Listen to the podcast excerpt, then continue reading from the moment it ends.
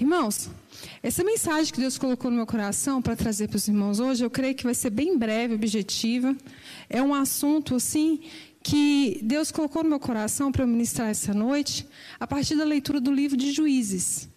Né? Quem está acompanhando aí a leitura anual que nós estamos fazendo da Bíblia, já passou do livro de Juízes, já passou por Ruth, agora está em 1 e 2 Samuel, quem está um pouquinho atrasado está em 1 Samuel, mas aqui já está em dia, está em 2 Samuel.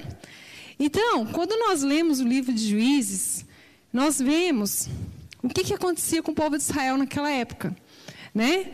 Nós vemos o quê? Um ciclo constante de quedas e fracassos do povo de Deus. Né? Deus tirou o povo de Israel, o povo que ele escolheu, a nação que ele elegeu para ser o povo dele, povo santo escolhido por ele, com mão forte, mão poderosa do Egito, e levou até a conquista da terra prometida. E chegou na terra prometida, Deus, ele falou o seguinte, lá em capítulo 3, verso 1 de Juízes, Deus deixou escrito assim: ó, são essas as nações que o Senhor deixou para por elas provar Israel.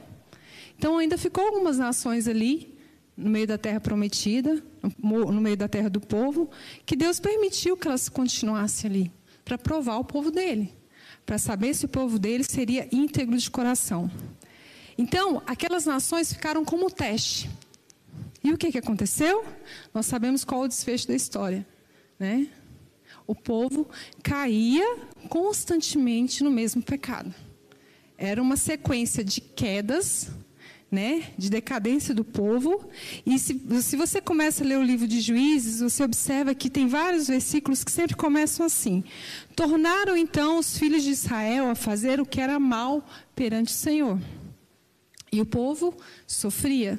Deus levantava uma nação, oprimia o povo, aí o povo se arrependia, buscava Deus e Deus libertava. Deus escolhia um entre o povo dele, um juiz, que ele se levantava como libertador do povo de Israel e tirava o povo daquela opressão. Mas quando a gente lê o livro de Juízes, irmãos, você vê do início ao fim de Juízes que isso acontecia repetidas vezes. Do livro de Juízes você vê que Deus levantou 13 juízes. Por quê? O povo sempre errava, caía em desobediência. Aí eles iam tem um versículo que diz lá, capítulo 3, verso 15, juiz, isso se repete várias vezes. Então os filhos de Israel clamaram ao Senhor, e o Senhor lhes suscitou um libertador. Aí Deus levantava o juiz, libertava o povo, e o povo voltava a buscar Deus. E neste contexto, nessa época aqui, o juiz não é um juiz como nós conhecemos hoje no nosso país. É um juiz diferente. Ele era um líder militar, que ele guiava, né, para a conquista militar e, eh, militar e também arbitrava questões judiciais, né? julgava o povo daquela época. Então não havia sucessão. Deus escolhia um juiz, era por aquele tempo, aí o povo tinha um tempo de paz, às vezes 20 anos, 40 anos, alguns juízes já chegou ao tempo de 80 anos, e o povo caía no mesmo pecado. Deus ia lá, ouvia a oração do povo e levantava um libertador. E nós vemos tudo isso acontecendo várias vezes no livro de Juízes. Então, irmãos, quando a gente observa, né, o livro de Juízes, quando chega no final do livro, capítulos 19, 20 e 21, nós vemos um dos piores relatos que eu já vi na Bíblia de pecado, de queda e decadência do ser humano. Não sei se todos já leram aqui o capítulo 19, 20 e 21 de Juízes. Se você não leu, eu te aconselho pegar sua Bíblia em casa e leia. Porque o povo chegou numa decadência moral tão grande que você fala assim: meu Deus, é possível isso ter acontecido? E está escrito na Bíblia? É. E se você observa, eu vou contar aqui um pouco do desfecho dessa história, não é muito diferente dos noticiários que nós vemos hoje. Aí você fala assim: nossa, o mundo está muito difícil, as pessoas estão terríveis. Mas já era assim. Então, nós fazendo um paralelo para os nossos dias de hoje, quando o povo se afasta de Deus, a raça humana, o homem se afasta de Deus, ele é capaz, ele se afasta de Deus, ele é capaz de cometer atrocidades terríveis. Por que, que eu vou falar um pouquinho sobre isso? Porque o título dessa mensagem é Identificando as nossas fraquezas para não pecar. Então, quando nós temos consciência da nossa fraqueza, do nosso erro, do nosso pecado, nós podemos co combater essa fraqueza, aquilo que leva a pecar, antes que aquilo se torne um pecado. E o que, que acontece? No livro de Juízes, capítulo 19, relata a história de um levita que tinha pego como concubina uma, uma moça de Belém de Judá. E ela se aborreceu dele e fala que ela voltou para a casa do seu pai. E o que, que o marido dela fez, o levita? Ele pegou e foi atrás dela buscar ela na casa do seu pai. E chegando lá, o sogro dele segurou ele, falou: Não, não vai embora, fica mais um dia. Vamos comer, vamos nos divertir, descansa mais um pouco. E ele ficava. Aí, dessa forma, aconteceu até o sexto dia. Aí, no sexto dia, aquele levita pegou, se levantou de madrugada com a sua concubina e com o seu servo e partiu para a terra dele. Só que aí no caminho, né, se foi de madrugada, foi entardecendo, eles tinham que parar para descansar. Aí eles estavam, o quê? Dentro da nação de Israel. Eles resolveram parar numa cidade chamada de Beá, que ficava dentro da terra da tribo de Benjamim. E lá eles pararam para dormir, descansar e seguir viagem no dia seguinte. Só que é costume na época, irmãos, do, dos viajantes chegavam numa cidade diferente e eles recebiam hospedagem dos moradores daquela cidade. Só que o povo daquela cidade era tão terrível que eles não ofereceram hospedagem para aqueles viajantes. E eles resolveram passar a noite na praça daquela cidade. Aí chegou um senhor, a Bíblia fala aqui que era um, um senhor velho já, uma pessoa de idade, que estava voltando do trabalho nos campos. E ele viu aqueles viajantes ali deitados, né, esperando na praça, e perguntou para eles: oh, de onde vocês vêm? Para onde vocês vão? E eles falaram: oh, nós estamos vindo da terra de Belém de Judá, estamos voltando, né? O, o levita servia na casa do Senhor e falou: estou voltando para exercer o meu ofício na casa do Senhor. Aquele homem falou assim: não, vocês não vão passar a noite na praça, não. Vou te oferecer hospedagem na minha casa. E assim foi feito. Aqueles viajantes foram passar a noite ali. Aí a Bíblia fala no capítulo 19, ali perto do verso 20, não sei exatamente aonde, mas depois você pode ler na sua casa, que à noite eles estavam ali comendo, né, na casa daquele senhor, e alguns homens bateram na porta da casa daquele senhor. E eles disseram bem assim: Traz esse homem para fora que entrou na sua casa para que abusemos dele. Dessa forma. Desse jeito que está escrito na Bíblia. Não se escandalize.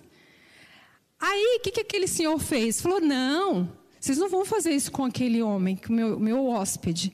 Eu vou oferecer para vocês a minha filha, que é virgem, e a concubina dele. E vocês façam o que quiser com elas. E eles falaram: não, isso não, não, não adianta, nós queremos ele. O que, que ele, aquele senhor fez? Pegou a concubina do levita e colocou ela para fora. Dá desse jeito na Bíblia, irmãos. A Bíblia fala bem assim: que eles forçaram e abusaram dela durante toda a noite até pela manhã. No final, quando estava amanhecendo o dia, ela voltou para aquela casa daquele homem que estava lá e caiu morta na porta da casa. O que, que aconteceu? O levita acordou de manhã, encontrou a mulher morta, a esposa dele, que ele foi buscar na casa do sogro, colocou em cima de um animal e voltou para a terra dele. Chegando lá, o que, que ele fez? Esquartejou o corpo dela em 12 pedaços e mandou cada pedaço para uma tribo de Israel. E clamou por justi justiça. Toda vez que eu leio esse texto, irmão, eu fico indignada. Que eu falo assim: como pode um povo escolhido por Deus ter chegado a essa decadência? Chegou num nível de pecado que estava tão grande que eles viraram isso aqui, igual as nações pagãs do meio que eles viviam. A imoralidade sexual e a depravação desceu a um nível tão grande que chegou a esse ponto. Está na Bíblia. E se você vê, é um relato de sequências de erro, omissão por parte do marido, omissão por parte daquele senhor, depravação moral, e chegou a esse nível. E quando a gente termina a leitura do livro de Juízes, ele encerra assim: Naqueles dias não havia rei em Israel, cada um fazia o que achava mais reto. Então, eles não ouviam mais Deus, eles faziam o que eles achavam certo. E esse livro de Juízes nos dá uma lição muito grande, Por quê? Quando o homem faz aquilo que ele acha reto e certo, ele entra num nível de pecado tão grande que a vida dele só vai entrando em decadência. Porque ele não reconhece diante de Deus os seus erros, os seus pecados, e ele vai se descendo de nível. Vai chegando um nível que a cabeça, a pessoa, ela fica com a mentalidade cauterizada. Nada mais sensibiliza ela. E foi isso que aconteceu com o povo de Israel nessa época. Até que Deus levanta né, o profeta Samuel, que foi o último juiz de Israel antes da era dos reis, e começa a fazer uma renovação. O povo se volta novamente a Deus e as coisas começam a mudar. Por que eu comecei com essa introdução, irmãos? Para a gente começar a estudar aqui um pouquinho, falar nessa noite, a respeito do pecado. E qual que é o padrão de sedução do pecado? O que, que a Bíblia fala a respeito do pecado? Como que o pecado, ele tenta as pessoas, como que ele bate a porta do nosso coração e como que nós devemos lidar com ele. Então, para isso, eu gostaria que você abrisse a sua Bíblia em Tiago, capítulo 1, a partir do verso 13.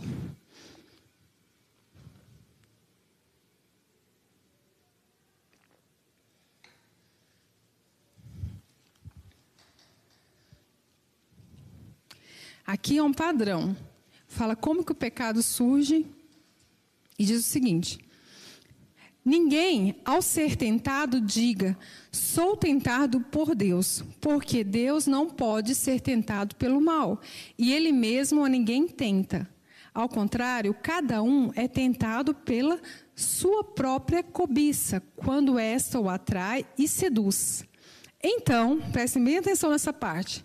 A cobiça, depois de haver concebido, dá à luz o pecado, e o pecado, uma vez consumado, gera morte. O que, que isso quer dizer, irmãos?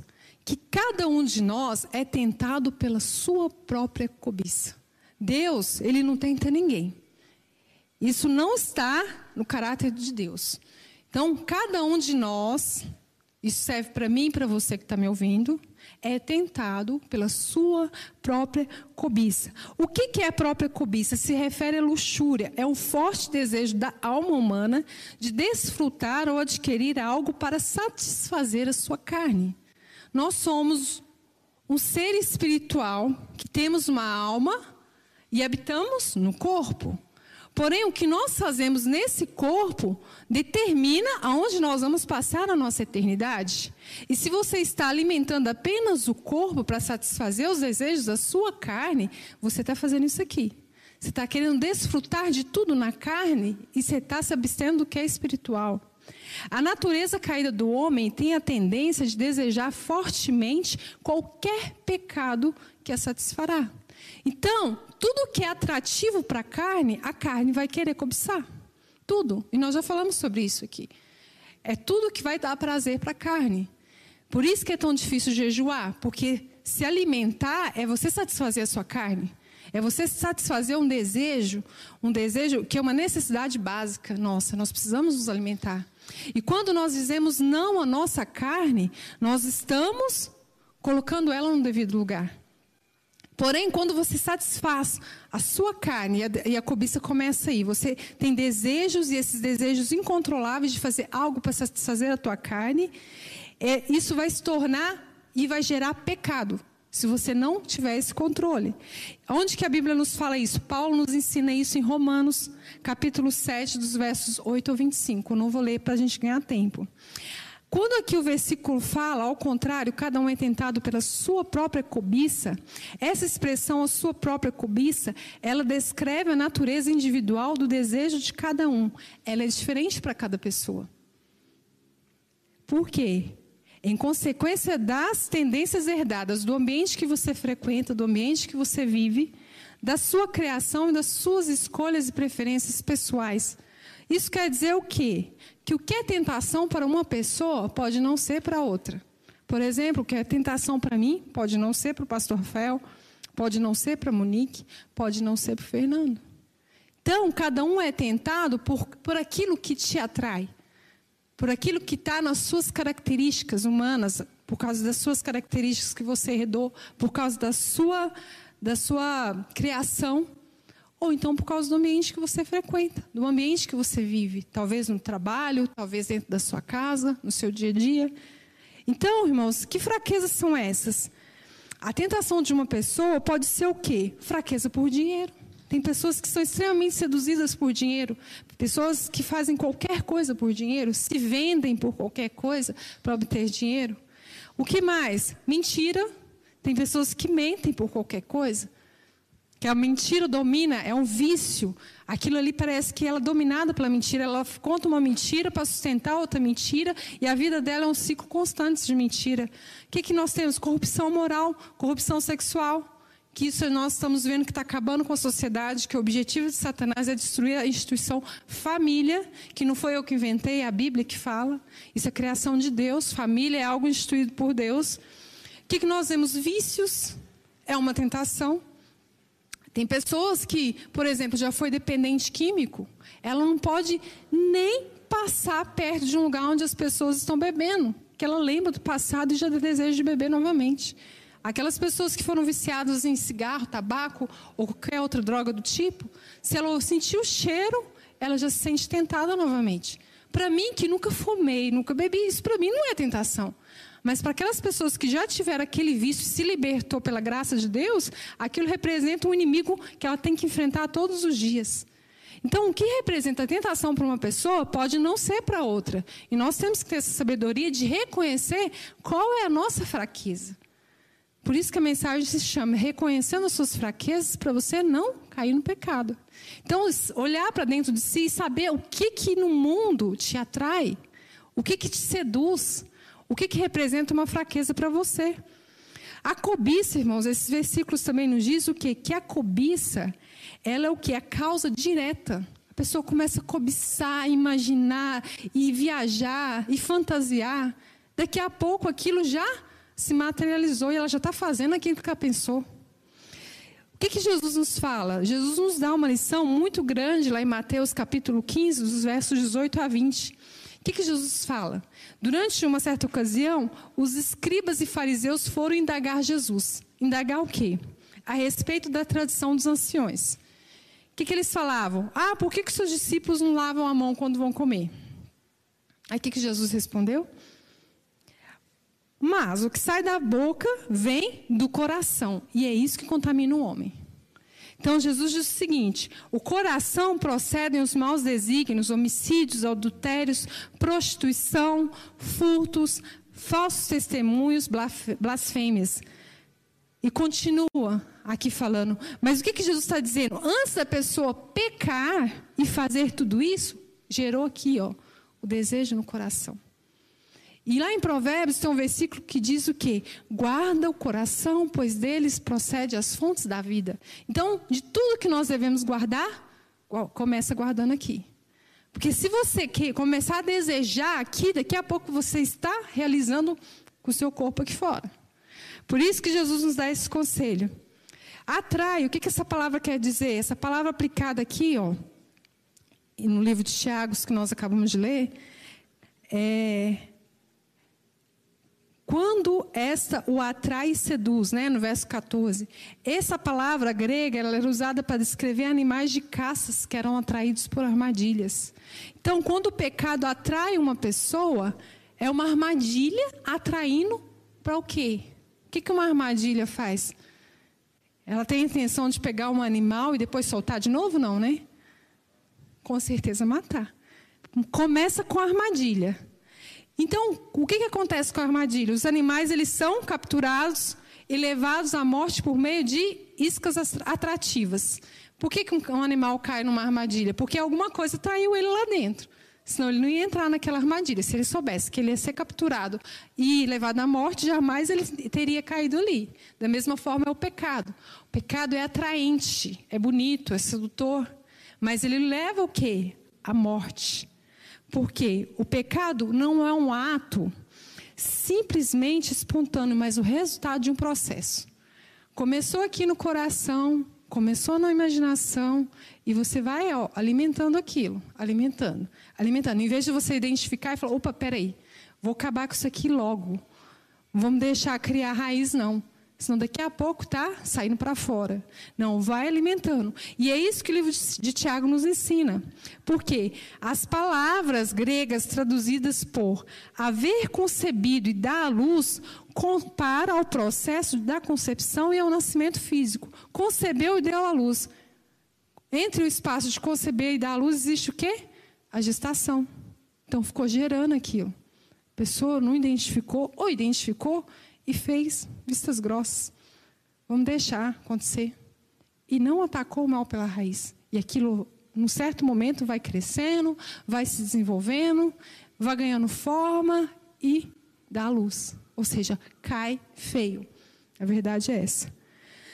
Tiago ele personifica a tentação e mostra que ela pode seguir uma sequência semelhante, produzir o pecado e todos os seus resultados fatais. A consequência do pecado, a Bíblia nos fala, é o que é a morte espiritual e pode levar às últimas consequências, que é a morte física.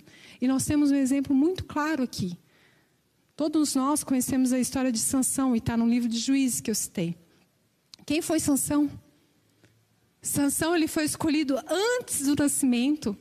Olha que privilégio. Deus, o anjo do Senhor, a Bíblia fala, o anjo do Senhor apareceu à mãe de Sansão a esposa de Menoá e falou: Olha, você vai gerar estéreo, a mãe dele, e vai dar à luz um filho, e esse será consagrado desde o seu ventre. Olha o privilégio que Sansão teve, foi escolhido por Deus antes de nascer. Ele era tão capacitado por Deus, irmãos, que tinha uma personalidade tão ousada, que ele era tão corajoso, que ele foi corajoso até na hora de morrer. Imagina se esse homem deixasse ser, usado 100% por Deus, todo o seu potencial ser usado por Deus. O que, que Deus não ia fazer com ele? Mas ele tinha uma fraqueza. E qual que era a fraqueza de Sansão, que todo mundo sabe? A fraqueza de Sansão, ele tinha o quê? Um tipo e nacionalidade. Era mulheres do povo inimigo, não servia as hebreias. Ele falou logo no começo da história dele lá em Juízes: Não, nenhuma dessas me agrada. O pai dele ainda tentou convencer ele: Sansão, por que, que você vai casar com uma mulher inimiga do povo nosso? Não existem tantas mulheres aqui em Israel? Ele virou para o pai e falou assim: Não, nenhuma dessas me agrada. Ele tinha fraqueza por mulheres o quê? De baixo caráter. Ele gostava de se envolver com coisas erradas. Por quê? As mulheres que ele se envolvia era o quê? Prostituta, né? A Dalila que vendeu ele por algumas moedas lá. E o que, que nós vemos? A força dele, a Bíblia fala que vinha de onde? De um relacionamento singular com Deus. E era simbolizado o quê? Pelo voto do nazireado, que entre eles era não passar navalha na cabeça. E o que, que Sansão fez? Ele começou o quê? Começou a se envolver num jogo de mentira, sedução. Ele já estava com uma decadência bem grande. Só que o resultado de tudo isso que ele tinha vivido, o quê? Mentira desfez a sua masculinidade e começou a se vender. E finalmente ele sucumbiu, fazendo o quê? Entregando o segredo dele. E a força dele foi tirada. As consequências, vamos ver o que aconteceu com a vida de Sansão. A Bíblia fala para nós, capítulo 13 ao 16 de Juízes. Sansão foi preso após Dalila ter chamado um homem que lhe raspou sete tranças da cabeça. Furaram os dois olhos dele depois que ele ficou cego, ele foi levado para poder girar o quê? Preso com duas cadeias de bronze. Ele foi levado para girar um moinho no cárcere. Ele foi fazer o serviço que era feito por animais. Olha só o que, é a consequência do pecado. Gente, a gente não pode brincar com o pecado. Pecado traz consequências e consequências graves. O que, é a lição que nós tiramos da história de Sansão? Primeiro, o pecado cega e depois mói. Porque ele ficou com os dois olhos furados. Então ele perdeu completamente a visão e foi trabalhar como um animal, literalmente. Até que ele se arrependeu durante aquele tempo que ele estava no cássio, o cabelo dele começou a crescer, ele sentiu que a força dele estava voltando. Provavelmente, enquanto ele estava trabalhando lá feito um animal, ele sentiu que estava mais forte. Até que foram levar ele para servir de palhaço, para animar a festa dos filisteus. Aí ele foi ousado de novo. Falou: Senhor, como último ato da minha vida, me dê forças novamente para eu morrer com os filisteus. Deus foi misericordioso e permitiu que esse desejo dele fosse concedido. Mas o que, que poderia ter acontecido com a vida de Sansão? Poderia ter sido uma história completamente diferente. Durante a vida dele, ele poderia ter libertado o povo de Israel definitivamente da garra dos filisteus. Mas não, o povo ainda foi oprimido algumas vezes, e nós vamos ver ainda lá em 1 Samuel, quando Deus usa o profeta Samuel para poder tratar com o povo, trazer o povo a um conserto, aí que Deus liberta definitivamente o povo dele dos filisteus. Mas isso poderia ter acontecido lá atrás, através da vida de Sansão. Mas por causa do pecado de Sansão, as fraquezas que ele não reconhecia, que ele caía constantemente no mesmo erro, toda uma nação sofreu. E que a Bíblia nos ensina, irmãos? Como que nós devemos lidar com o pecado? Como que nós devemos tratar com o pecado assim que nós identificamos? Quais são os conselhos que a Bíblia nos dá sobre resistir ao pecado, resistir à tentação? O livro de Provérbios, ele nos dá conselhos preciosíssimos. Lá no capítulo 4 de Provérbios, verso 13 a 16, a palavra de Deus diz assim: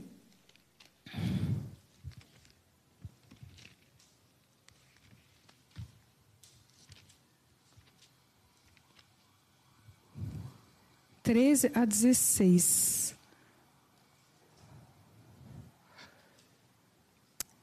4, tá? Me perdi aqui, peraí. Retenha a instrução e não a largues. Guarda, porque ela é a tua vida. Não entre na vereda dos perversos, nem sigas pelo caminho dos maus. Evita-o, não passes por ele. Desvia-te dele e passa de largo. O que, que a Bíblia está dizendo aqui? Qual o conselho?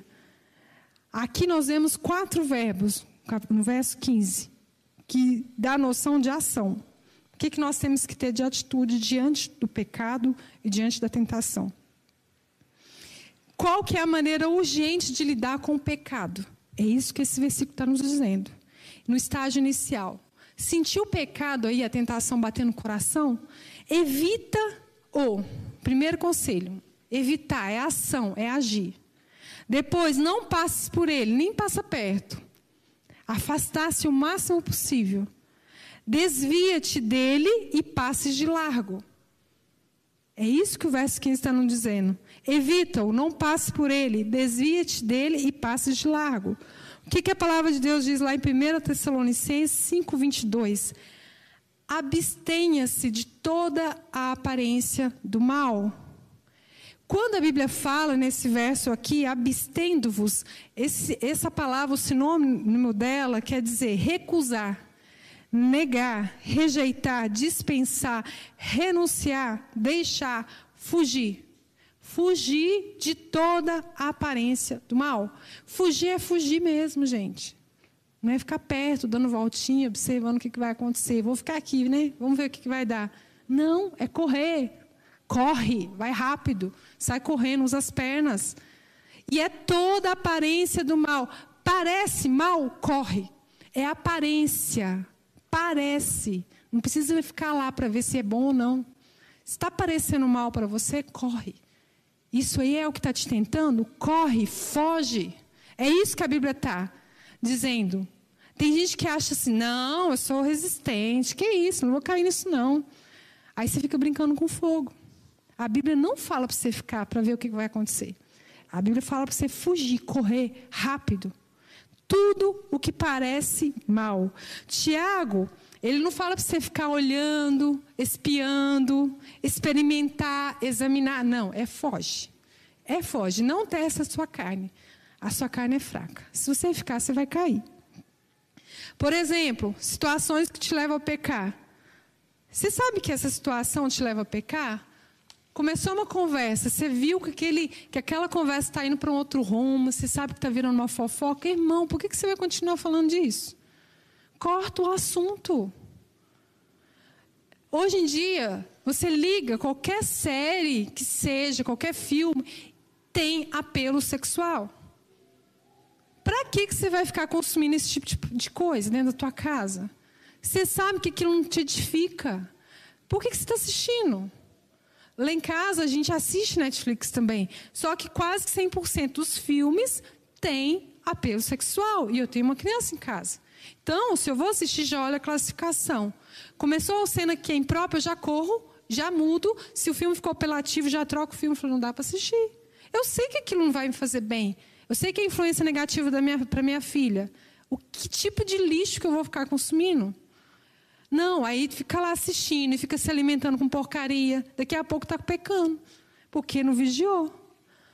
Tiago capítulo 4, verso 7 diz: Sujeitai-vos, pois, portanto, a Deus, resisti ao diabo e ele fugirá de vós. O que, que esse conselho nos ensina? Ao se sujeitar a Deus, o cristão obtém a sabedoria divina necessária para viver. Quando você se sujeita a Deus, você recebe sabedoria que vem do alto. Deus vai te dar sabedoria para você viver e levar a sua vida. Quando você se sujeita, você se coloca em total e completa obediência a Deus. É se submeter a Deus de verdade, em fé e arrependimento. Não tem como você se sujeitar a Deus e ao diabo ao mesmo tempo. Então, se você se sujeita a Deus, automaticamente você está resistindo ao diabo. Você está se colocando debaixo da proteção de Deus. E o resultado natural de resistir a Deus, de se sujeitar a Deus, é resistir ao diabo. Uma coisa é consequência da outra. Então, se você está se sujeitando a Deus, automaticamente você vai resistir ao diabo. O que, que Provérbios 28, 13 nos diz? Vamos lá, esse aqui eu faço questão de ler. Vou abrir aqui. Mais um conselho sobre como lidar com o pecado. O que encobre as suas transgressões jamais prosperará, mas o que as confessa e deixa alcançará misericórdia. Irmão, esse versículo está dizendo o seguinte: pecado não se encobre, não se esconde, não fica lá empurrando debaixo do tapete, não faz de conta que não aconteceu. Aconteceu, irmão, confessa. Confessa, porque a Bíblia está dizendo bem claro: se você não confessar, você não vai prosperar. A tua vida vai ficar travada. A coisa não vai andar. Por quê? Está escondido. Pecado é para ser confessado. Não é para ficar escondendo e negando e omitindo, não. Você confessa e depois você deixa. Larga isso para lá na sua vida. Isso está te levando para o inferno. Você abandona aquela prática. Você deixa o pecado, porque o que acontece? A maioria de nós, a gente peca no varejo, mas pede perdão no atacado. O pastor Rafael falou isso aqui esses dias, né? Você peca, o pecado tem nome, irmão. Aí na hora de orar, Senhor, você sabe de todas as coisas, me perdoe de todos os meus pecados, amém? Não. Pecado tem nome. Por que, que você pecou no varejo e na hora de pedir perdão é no atacado? Não. A gente tem que confessar um por um. E se você não lembra, peça ao teu Espírito Santo que ele te ajuda. Ele lembra você de um por um. Por quê? Nós temos que dar nome aos bois. Pecado tem nome e a gente tem que colocar nome nele. Vamos lá para a Bíblia. A Bíblia fala que Davi foi um homem segundo o coração de Deus. Mas ele se julgou todo-poderoso. Um belo dia, ele estava passeando na sacada e viu a esposa de um dos valentes dele que estava batalhando por ele lá na guerra. Mandou chamar ela e adulterou. O nome disso chama adultério. Depois, o que, que ele fez? Armou uma estratagema. Vamos mandar matar o marido dela. Por quê? Ele não quis deitar com a esposa, porque ela ficou grávida. O pecado tem consequências. O que, que ele fez? Mandou uma carta, o próprio marido dela, com uma carta que ele escreveu para ser colocado na frente para a batalha e ser morto. Então ele cometeu o quê? Um adultério depois homicídio. E depois o que, que ele fez? Vida que segue. Eu sou rei mesmo. Ninguém está sabendo. A consciência dele nem doeu. Vamos tocar a vida. Aí o profeta Natan foi lá e confrontou ele. Aí ele reconheceu. E o que, que ele fez? Ele se humilhou, pediu perdão a Deus e confessou o pecado dele. Deus teve misericórdia e, através do profeta, disse que ele não iria morrer, mas as consequências viriam. E as consequências foram terríveis na vida de Davi. Nós sabemos tudo o que aconteceu. A Bíblia fala para nós. Então, nós temos que dar nome aos bois. Se você não se lembra, Deus te lembra. O Espírito Santo te lembra. Tem muitas pessoas, irmãos, que estão na igreja, conhecem a palavra, foi criado na igreja, começa a namorar e vai morar junto. Certo? Isso na Bíblia tem nome, chama prostituição. Não é outra coisa, é prostituição.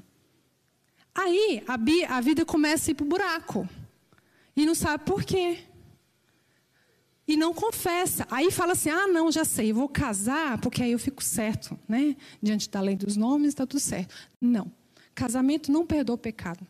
O que perdoa o pecado é você confessar e se arrepender diante de Deus. Porque Deus conhece o coração. Deus não é manipulável por homens. Deus não se deixa escarnecer. Eu não me lembro agora a passagem, se o Rafa quiser procurar e jogar aí na tela, Rafa. A Bíblia fala que de Deus não se zomba. Tudo que o homem plantar, isso também se fará. Deus não se deixa escarnecer. Se você está no pecado, o pecado é para ser confessado diante de Deus e Deus perdoa, mas tem que haver o arrependimento. Você planta, planta, planta, planta, planta e depois não quer colher? Como assim? Você planta, o plantio tem colheita e a colheita é as consequências. Você não se arrepende, acerta a sua vida diante dos homens aí, você quer os benefícios do casamento, mas não quer a responsabilidade do casamento? Como assim? Não, é só um documento? Não, irmãos. A lei dos homens, ela traz benefícios. Se você não é casado no papel, se o seu namorado, o namorado, foi empregado numa empresa que dá convênio de saúde, a namorada não é beneficiário do convênio, porque não tem um documento que diz que são casados. Aí fica fazendo manobras na lei dizendo que tem união estável. Mas não, peraí. Quer o benefício? Beleza? Quer as vantagens do casamento, mas não quer a responsabilidade? As coisas com Deus, irmãos, não são manipuláveis. Isso deixa bem claro a palavra de Deus. 1 Samuel, com os filhos de Eli. O que, que os filhos de Eli faziam? O sacrifício estava acontecendo, eles não esperavam a gordura da oferta de sacrifício serem queimadas, e lá metiam um garfo, com maior desrespeito a Deus, eles não tinham reverência pela presença do Senhor, que representava aquele sacrifício, tomavam do sacrifício sem esperar a gordura terminar de queimar, e falava que eles se deitavam com as mulheres diante do templo, eles profanavam o templo do Senhor. O que, que aconteceu? Os filisteus foram para a batalha enfrentar Israel. Aí perderam. O que, que eles fizeram? Vamos levar a barca do Senhor, que representa a presença de Deus, para a batalha, para a guerra, e Deus vai nos dar a vitória. Querendo manipular Deus. Eles estavam tratando a arca de Deus como um amuleto da sorte. O que aconteceu? Perderam de novo. E a arca ainda foi levada para os filisteus. E aconteceu o quê? Os dois morreram. Irmãos, Deus não é seu parça. Deus é Deus. Deus não se deixa escarnecer. Se você plantar, você vai colher. Agora, se você não tiver arrependimento e não confessar, Deus não tem como perdoar. Você tem que ter um arrependimento sincero diante de Deus e Deus vai te perdoar. A palavra de Deus nos diz isso. E aqui a Bíblia deixa bem claro: quem não confessa jamais prosperará. Quem cobre, quem esconde. Mas quando nós abrimos nossa boca, confessamos diante de Deus, e se você tiver um pecado que você tem que confessar diante de uma pessoa, você tem que confessar também, o Espírito Santo vai te cobrar para isso. Alcançará a misericórdia, alcançará o perdão do Senhor. 1 Coríntios diz, 1 Coríntios 6, 12 diz: Todas as coisas me são listas, mas nem todas me convêm. Todas as coisas me são listas, mas eu não me deixarei dominar por nenhuma delas. Irmãos, nós temos a oportunidade de exercer o domínio próprio. Quando aparece a tentação, nós temos a oportunidade de exercer o domínio próprio, de produzir esse fruto. O pecado sempre produz perda. Sempre. Além de ter consequência, ele sempre produz perda. E quais são as perdas que o pecado já produziu na sua vida? Na nossa vida. É uma reflexão para nós fazermos. Você pode perder tempo, relacionamento, confiança, alegria, paz, entre outras coisas. Então, tem consequências, tem prejuízos. O pecado traz a correção divina. Recuse definitivamente que a liberdade de Cristo conceda liberdade e licença para pecar. Muitas pessoas confundem graça, irmãos, com licença para pecar, não é isso. pecado custou todo o sangue de Jesus na cruz. Ele foi o sacrifício perfeito para nós. Para nós termos vida eterna e podemos ter livres acesso ao Pai hoje. E da mesma forma como fez Davi, que reconheceu o seu pecado, se arrependeu profundamente diante do Senhor, nós precisamos fazer isso também. E eu quero encerrar, irmãos, com essa oração, o Salmo de Davi, que foi uma oração de arrependimento. Se você tem que confessar o seu pecado, irmão, aprenda a pedir perdão com a Bíblia. A Bíblia tem muitas orações maravilhosas.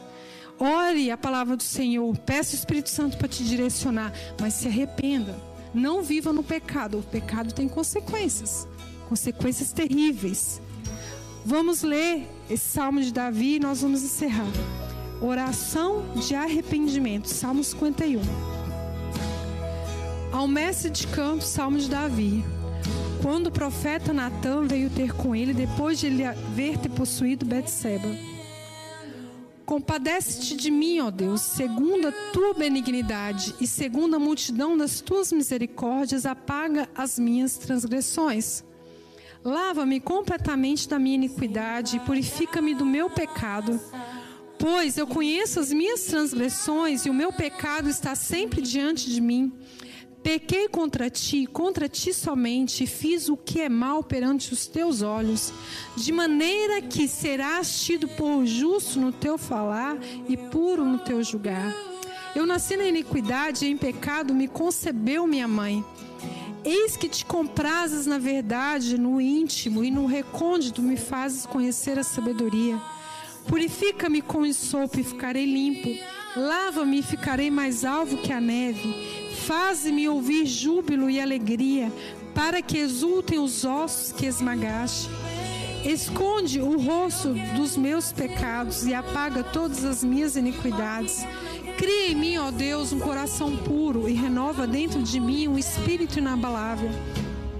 Não me repulses da tua presença, nem me retires o teu Espírito Santo. Restitui-me a alegria da tua salvação e sustenta-me com um espírito voluntário. Então ensinarei aos transgressores os teus caminhos e os pecadores se converterão a ti. Livra-me dos crimes de sangue, ó Deus, Deus da minha salvação. E a minha língua exaltará a tua justiça. Abre, Senhor, os meus lábios, e a minha boca manifestará os teus louvores. Pois não te comprases em sacrifícios, ao contrário, eu te daria. E não te agrada de holocaustos. Sacrifícios agradáveis a Deus são o espírito quebrantado, coração compungido e contrito. Não os desprezarás, ó Deus. Faze bem a Sião segundo a tua boa vontade, edifica os muros de Jerusalém. Então te agradarás dos sacrifícios de justiça dos holocaustos e das ofertas queimadas, e sobre o teu altar se oferecerão novilhos. Amém? Essa é a oração para encerrar, irmãos. Quer pedir perdão a Deus? Aprenda com a Bíblia. Vai ler a Bíblia que você vai aprender a pedir perdão.